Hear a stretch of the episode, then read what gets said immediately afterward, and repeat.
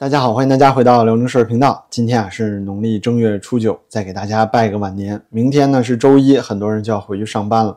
但是对于中国的广大股民啊，这个周末就有点不好过，心里忐忑呀。周一呢，中国股市就要开盘了，到底是延续年前的国家队救市行情震荡修复，还是开启新一轮的暴跌呢？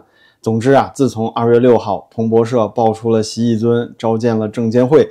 准备亲自指挥、亲自部署中国股市之后呢，市场就普遍认为啊，中国政府今年对于股市的干预程度应该是史无前例。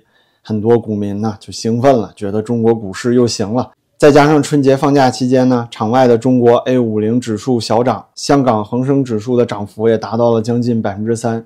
一月份啊，央行公布的金融数据也很漂亮，社会融资规模扩大，M1 增速呢达到了百分之五点九。使得这个 M 一 M 二的剪刀差呀，从之前的百分之八点四缩减到了不足百分之三。关于这个剪刀差呢，就很像人的血压，那血压高低嘛，一定程度啊，就可以表明体内血液的流通速度。M 一 M 二的剪刀差也是一样的，M 一呢是灵活资金，M 二则包括了流动性不强的资产。这个剪刀差缩小啊，就代表着资金流动速度变快。表面上看呢，也是利好股市的消息。与此同时啊，证监会在春节期间也没歇着。新上任的这个证监会主席吴清没有辜负自己券商屠夫的盛名，先是抓了六十三个招商证券违规炒股的券商从业人员，在之后呢，市场上又开始流传要倒查十年上市公司的财务造假，真是青天大老爷来了啊！中国股市又要出太阳了，股民小韭菜都感激涕零。这么多利好啊，那节后 A 股必然是高开高走，一路长虹啊！这就是现在啊，很多中国投资者的心态，跟着中宣部的思路来炒股，每天被各大官媒的大喇叭唱响中国经济光明论的狂轰滥炸，不停的忽悠，最后呢，盲目入市赔钱了，还得去美国大使馆的微博下面申冤，是不是有点太可怜了？所以啊，趁着没开市，咱们就得聊聊中国最近的经济数据，股市是否还有投资价值？先来说说啊，春节期间都有哪些利好？A 五零指数上涨和恒生指数的回弹，依然啊还是国家队救市带起来的。比如说港股上周的涨幅呢，主要是通过权重股的腾讯和美团拉起来的。中小盘股票啊，依然还处于流动性危机。不过呢，境外的 A 五零指数能拉涨，确实代表着节后开盘第一天上证指数会高开的预期。短期之内呢，国内外金融圈也都有共识，那就是在中国政府的强力干预之下，震荡反弹的短期行情大概率是有的。只不过呀，从三千二百点开始将出现严重的套牢盘抛压，也就是说呢，哪怕是行政干预力度再强大，央行印钱灌水来救市，那突破三千二百点到三千五百点的超级压力位啊，还是机会不大的。市场上呢，最看重的利好其实就是二月六号习一尊召见证监会这件事儿，很多人都说呀，这就是市场见底的信号。一尊为了面子，也是预防金融的系统性风险。可能啊会不择手段的救市，势必要稳住指数。毕竟这一尊都亲自下场了，哪个券商和机构，甚至是证监会啊，敢在太岁头上动土要钱不要命呢？于是呢，带着这种爆棚的信心，股民们就开始啊按捺不住自己激动的心、颤抖的手，准备进场抄底做韭菜了。也就是说呢，一尊的御驾亲征成为了 A 股今年啊能够出现牛市的第一大利好，这是不是特别荒谬？不过啊，现在市场里很多人确实都这么想的。尽管呢，进出口数据依然不振，一月份的物价指数 CPI 和 PPI 同比去年疫情时期啊还要更低，而且呢是连续四个月的负数了，妥妥的进入了通货紧缩的通道。由此引发的裁员和降薪潮也正在从房地产公司、中小企业向互联网大厂，甚至向国企和银行蔓延。而且一月份的社会融资数据也只不过就是一种宣传手段。说是社会融资六点五万亿，超过了去年第四季度的社会融资之和，同比呢也增加了五千亿，增速百分之九点五。而事实上啊，只要是做金融业的人都能明白，每年的一月份都是贷款投放比重最大的时候，发放的贷款量啊都能超过前一年的第四季度，年年如此，无一例外。这是银行内部考核机制所导致的。至于同比的巨大增速呢，也是因为去年春节在一月份，由于春节假期啊，工作日比今年的一月少了一周，所以呢，贷款量就会更低。如果说今年一月同比增速不大，那才真的是灾难性的利空呢。实际上啊，应该去对比的是同样春节在二月份的二零二二年，这一年社融数据是六点一七万亿，两年换算下来，年平均增长只有百分之二点六。这还是对比疫情期间的融资数据，可以说啊，不仅不亮眼，甚至有点利空的意思。同时呢，剪刀差的缩小也同样是因为去年的春节是一月，而今年是二月，所以呢，在今年过春节之前，会有更多的人从股市、债市套现，落袋为安，好过年啊。这也是往年的普遍现象。再加上去年啊，一到三月还因为新房现房的利率倒挂，发生了大范围的提前还贷潮。咱们频道也做过视频，所以呢，拿今年一月份的社融数据去和去年做同比是毫无意义的。咱们至少呀，要等到二月份的数据出来之后，再和一月份一起去做比较，才能有参考的价值。更何况呢，这个数据还很有问题。比如说啊，其中讲到的居民中长期贷款大幅上升，也就是说房贷的数量增加了。然而，房地产市场的销售火爆了吗？并没有啊，这也是今年啊投资者一个非常普遍的担忧。因为国家层面要求畅想中国经济光明论了，那您说统计局难道不会发力吗？去年百分之五点二的 GDP 增长啊，已经被全世界当笑话看了。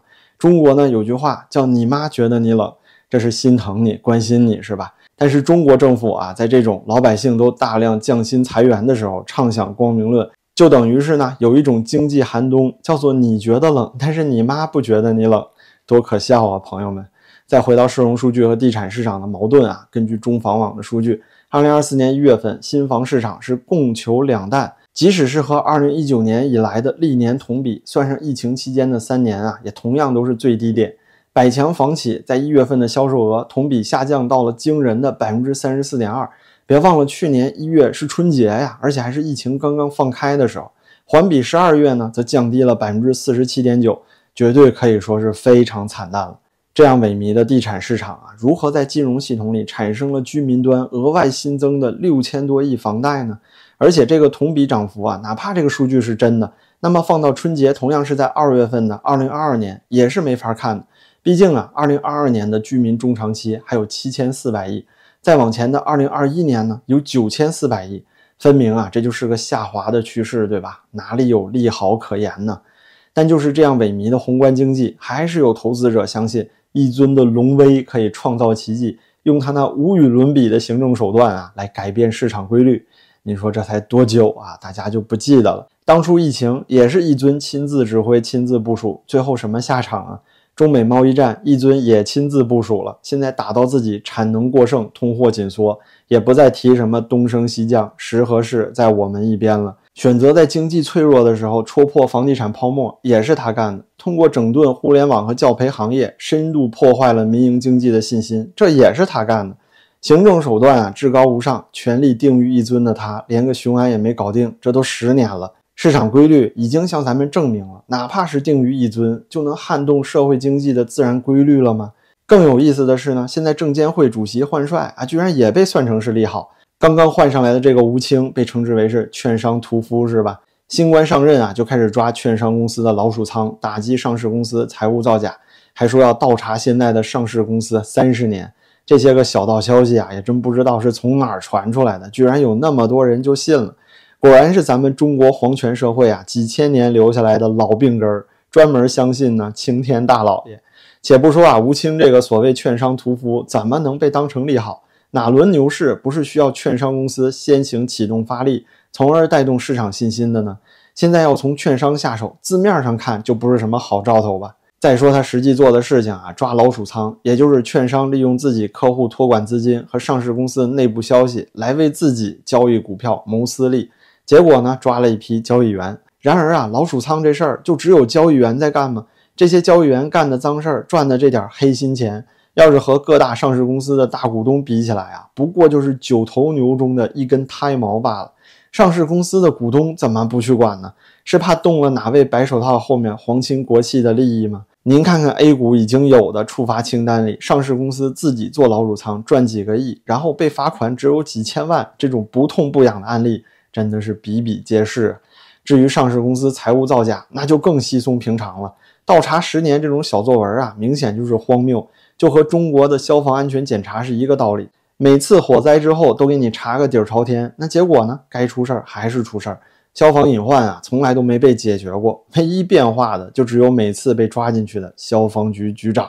那 A 股市场不也一样吗？财务造假的事儿啊，抓了多少年了？说个最典型的案例啊，A 股的传奇公司獐子岛的扇贝跑路事件，这是个海上养殖扇贝的公司。从2014年到2021年，财报中啊多次上演了扇贝绝收、制造亏损来避税的戏码。随后呢，为了防止被退市，又说啊大量的扇贝因为火山爆发又游回来了，完全是在嘲笑投资者的智商啊！这个獐子岛的董事长直到2023年才被判刑了15年。类似的事情呢，在 A 股市场可以说是层出不穷。不仅仅是扇贝游回来呀、猪断粮这些笑话，最近呢还出了个新玩法——电信诈骗。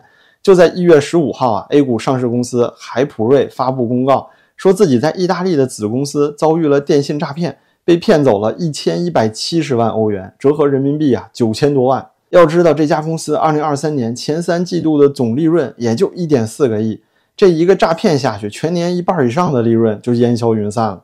上市公司被电诈一个亿，又是境外的事儿，不容易去查证啊。事后这一个亿的亏损就可以被纳入非营业支出，用来平账了。什么意思呢？其实这是 A 股上市公司普遍财务造假的方法之一。在上市 IPO 初期啊，大幅度的虚报利润，使得自己上市的股价虚高。随后呢，高管和股东套现走人，转移资产去海外。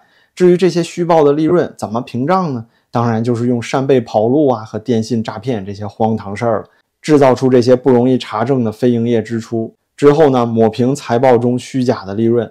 当然啊，也有更狠的，直接从公司账上挪用资金，然后再用这种虚报财务亏损的方式来平账。发布这些亏损消息之前，股东们早就已经把钱转移的差不多了。直到消息一公布，股价暴跌，被收割的永远都是那波股民小韭菜啊。说到这里呢，咱们就可以总结 A 股市场现在的三个顽疾了。第一个就是铁打的免 A 流水的证监会主席。有人讲啊，这个新上任的吴清是证监会出身，铁面无私，一定会还股民一个公平的市场。这其实就非常搞笑了，因为吴清的前任啊，易会满上任的时候，媒体也是这么介绍的。当时呢，易会满也是信誓旦旦的说，新股发行审核委员会要铁面审核新上市的 IPO 公司。于是呢，直接导致大量的上市公司被否决，或者是主动的撤资料。这和现在吴清干的不是一模一样吗？易会满啊，甚至为了打造自己大刀阔斧改革的氛围，还专门成立了一个投资者保护工作领导小组，他自己任组长。结果呢，这个投资者呀已经被保护的快动态清零了。年前股灾中的流动性枯竭，不就是例证吗？而议会满之前呢是刘士余，这位老哥呀，当初放的话更狠。二零一六年的时候，发表了一段举世瞩目的妖精论，原话呢是：我希望资产管理人。不要当奢淫无度的土豪，不要做兴风作浪的妖精，不要做坑民害民的害人精。资本市场啊，不允许大鳄来呼风唤雨，对散户扒皮吸血，要有计划的把一批资本大鳄都给逮回来。那随后怎么样了呢？上证指数从二零一七年的三千二百点一路跌到二零一九年的两千八百点。之后啊，这位刘士余就因为违法乱纪被中纪委给带走了。最后因为主动招供，才获得了宽大处理，被贬到了处级干部。现在估计已经在养老了。可是他上任的那几年，说要严查资本大鳄的时候，正好就是中国股市的大股东们向境外洗钱润的最狠的那几年啊。A 股股民呢，则是被一茬又一茬的割韭菜。所以啊，这个所谓的一尊亲自下场，证监会换帅。我的理解呢，就等于是中国足球换了主教练和足协主席，看着李铁在央视的镜头下痛哭，也改变不了中国足球的困境啊。同理，这证监会背后的体制不改，中国股票啊就改变不了融资式割韭菜的局面。再来说 A 股的第二个顽疾啊，财务造假，这个刚才咱们已经介绍很多了。其中呢，对于股民吸血最狠的就是 IPO，就拿咱们说到电信诈骗的这个海普瑞来举例啊。二零一零年上市的股票发行价是一百四十八块钱，现在呢跌到了八块钱每股。这要是从他当初 IPO 开始就一直持有啊，您得亏掉百分之九十五。不知道的还以为您上杠杆了呢。为什么买个股票啊能赔这么多？不就是当初财务造假导致发行价虚高吗？如果说上市的时候看清楚这个公司啊也就值个二三十块，那肯定也不至于赔掉百分之九十五吧？到了今天不就只赔掉百分之六十吗？那当初虚高的发行价，您想想钱都被谁拿走了呢？而且呀，但凡您自己或者是有朋友在四大会计师事务所工作的话，就能知道中国上市公司的财务造假有多普遍。这背后的罪魁祸首就是证监会的不作为啊！这和中国的消防检查形同虚设是一个道理。抓了这么多年，看不到任何效果，深层的原因呢？您肯定也明白。再来说说 A 股的最后一个顽疾呀，也是最不公平的一个，就是机构和股民之间在交易上的不对等。机构呢可以通过融券、股指期货等方式实现 T 加零的做空，可是散户啊就很难利用这样的渠道，因为呢门槛太高了。市场上唯一给散户放开的做空方式就是认沽权证，但是啊风险和操作难度都极大。局面上呢，就形成了散户们拿着弹弓子，却和机构的 AK 四十七竞争；而反观美国股市的散户啊，可以直接在券商平台做融券、买逆向 ETF，甚至呢直接卖空股票。这些机制要在 A 股上实现啊，其实都不困难。可是呢，咱们的证监会就明显没有这样的意愿，就好像中国电影市场永远不会放开分级制度一样，明明是有能力，但是呢偏偏不去做。对于中国的韭菜啊，施肥的时候永远不积极。收割的时候倒是干脆利落，不过呀，到了视频最后，咱们就得说干货了。的确呢，中国股市的制度缺陷很严重，但是它一直都有。从前的零六年和一五年的牛市，当时啊也有这些问题。真要说到现在的 A 股能不能投资，可不可以抄底，核心呢还是在于经济。前面说到的那些制度缺陷会影响牛市的广度和深度，但是至少你得先有牛市，是吧？回看中国的那两次大牛市啊，绝对不是靠国家队救市资金托起来的，而是需要全民恢复对股市的信心，去买股票、买基金，得靠韭菜手里的钱才行啊。但是中国现在呢？您说这些韭菜手里还有钱吗？通货紧缩还没有解除，作为经济支柱的房地产还是萎靡，和美国、欧洲等世界主要市场的矛盾也没有得到修复，更不用说啊，人口还进入到了老龄化社会，人口结构呢加速失去平衡。在这么多利空的限制下呀，能托起牛市的钱就不存在呀。所以，我们能得出的结论很简单：A 股现在呢，对于大部分普通投资者来说还不具备投资价值。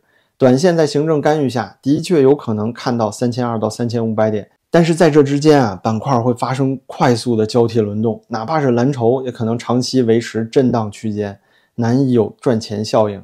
对于短线有经验的投资客，确实是有机会。但是想要做价值投资的中长线，难度真的就太大了。中国经济的大环境又没有改善，A 股就随时可能面临流动性枯竭的风险，暴涨暴跌就会是常规现象。这样的市场啊，哪怕是您现在投资入场，打算拿到三千二百点，仓位也高不起来，是吧？比如说现在中国的很多普通中产家庭，平时流动资金一般也就一两百万，拿出个三成仓位，涨个百分之十，也不过就是几万块的利润。这里面呢还存在巨大的不确定性。如果说您真心的想要丰富自己的资产配置，实在想要买 A 股的话，那我也只是建议您啊去买 ETF 指数基金，因为这里面个股的操作难度确实太大了。那么您觉得中国股市的2024年，即使在一尊救市的背景下，能有什么样的投资价值呢？好吧，今天啊就聊这么多，欢迎您在视频下方留下观点，咱们评论区接着聊。感谢您的点赞和转发，这对我非常重要。多谢您的支持，咱们下期再见。